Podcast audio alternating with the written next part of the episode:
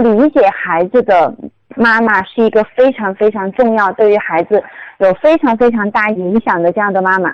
就前段时间看《奇葩说》里面，张青云讲了他小时候的一个故事啊，我觉得对我们的来说启发非常的大。在小学一年级的时候，老师给孩子们讲，给张青云他们讲说，啊，二比一大，三比二大，四比三大，五比四大，对不对？对，所有的小朋友都明白这个意思是指这个数字本身比它大。可是张青云非常好玩，在那个时候他理解不了。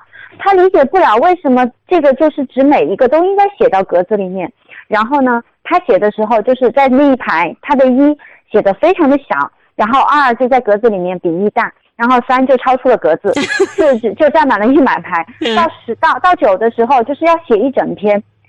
我们仔细来想想，这个有错吗？二是比一大，对，三是比二大，四是比三大，然后老师就会去骂他说你很蠢。那你想，如果这个时候。父母去站在了老师的这一边，如果认为他确实很蠢，张青云还可能有今天读完哈佛商学院、读完哈佛法学院吗？不会，家长会说你这个脑回路太清奇了，怎么跟别人想的都不一样？你这脑袋都装的是什么？我们都会这样说，就觉得这个是不好的。其实他是从形状上来理解，呃，他会觉得我要把后面的越写越大，要一定要超过那个哈。嗯，所以如果是这样对他打击，那张青云会怎么去看待数学？会怎么看待他自己？他是不是会觉得他自己真的是一个很蠢、很没有天赋、很 low、很差劲的孩子？那他怎么可能会爱上学习这件事情？那我觉得他有一个非常非常棒的妈妈，是因为当他遇到这样的事情，他回去哭着回去跟他妈妈说着，他妈妈就对他说：“宝贝儿，你真的是太了不起了，你从这个形状上去理解了这件事情，你没有任何一点点跟别人比别人低的地方。”你是如此的与众不同和特别，因为曾经我们也拿一期节目聊了詹青云，但是这个故事呢没有看到，但是我们看到另外一个，就是有一个你刚才说的，特别能够理解孩子、懂孩子的爸爸妈妈有多重要，因为詹青云。转了六次学嘛，每次都是倒数。老师直接跟他妈妈说：“你孩子读不出来了，就上个职高吧，你怎么怎么样？”但是妈妈永远都相信自己的孩子。他四年级说：“你四年级会好的。”然后四年级没好，张静说：“妈妈，我四年级一点都不好。”妈妈说：“我我掐指一算哈，你初中会好的。”初中也没有好，妈妈又掐指一算哈。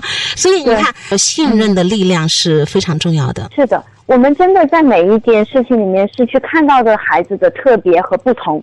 而不是他的不如，我们带着这样的状态去陪伴着孩子慢慢的成长，然后我们就会发现，啊，原来他的标准跟我的标准有这么大的差距呢，啊，原来他对这个事情理解跟我的想象完全不一样呢，啊，我有一个来访者，他当时是拿着一篇作文气急败坏的来找我的，是老师说这个是你孩子写的作文。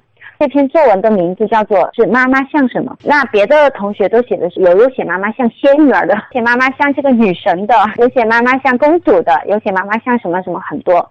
他的孩子写的什么？他说我的妈妈像闹钟，从我一年级开始，每天早上都准时的把我叫起床，所以从我一年级到现在从来都没有迟到过。然后妈妈就像一个显微镜，她总是无时无刻都能关注到我每一个缺点，然后都帮我找出来，督促我改进。啊，我觉得好棒啊！但是老师当时是觉得这个有问题，是吗？对，然后把这篇文章拿给了这个妈妈看，之后妈妈气急败坏的来找我说：“你看他写的什么？”就把我当成一个东西来比较。我当时特别没有憋住，然后我就 我一下笑起来了。我说：“你不是个东西吗？” 因为妈妈一下子就愣了，说：“我觉得他写的描绘的特别的清晰，每一个点。那我也从他的描写里面看到了你在孩子面前呈现出一个什么状态。”而且我觉得孩子的视角那个特别独特哈，他没有人云亦云，可能大家孩子们被教的，妈妈像鲜花，妈妈像太阳，都会有这些个，就是 我们说的统一的一些个表达。但是你看他的孩子从生活细节当中，他会总结妈妈的一些特点，其实这是特别棒的一个事情。而且在他这样子的表达里面，我们能够看到的。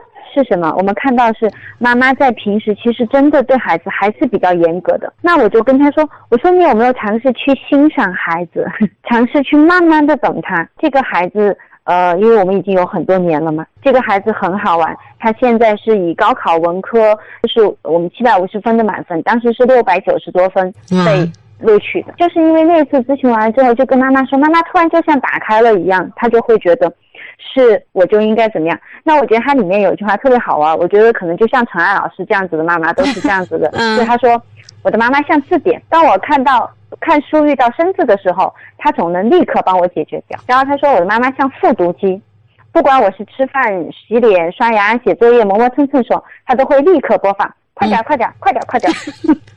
是，我觉得在那个状态里面，我就会发现，我说妈妈，你看这篇作文的时候有没有一点点你自己的心酸？你看你在孩子里面是这样子的时候，你有没有觉得我们真的失去了那一点温柔的、坚定的陪伴本身的力量？是的，一旦开始学习之后，我们真的好像只剩下了这些了，而且永远都是看到的孩子不如我们意的地方，真的是随时随地抓缺点，不停的说你不行、不好、不对。嗯，在这个状态里面，就刚才听到那个音频里面，我们会看到那个孩子先就很麻木，到了后面以后就是一个愤怒的那个状态。我会知道，其实那一刻孩子的状态是什么，就是我其实根本就不想写这些作业，作业不是我的事儿。然后你为什么要这么崩溃呢？而且你的崩溃显得好像是因为我导致的，我做错了什么呢？最重要的问题就是，我们来看这个妈妈，她一直在表达三个小时写七个字都写不好，或者都写不了。我们在这句话反复重复的时候，我们就真的没有想过这七个字的难度在哪里？为什么孩子不愿意去写？或者他写了半天，他为什么写不好？所谓写好的标准是什么？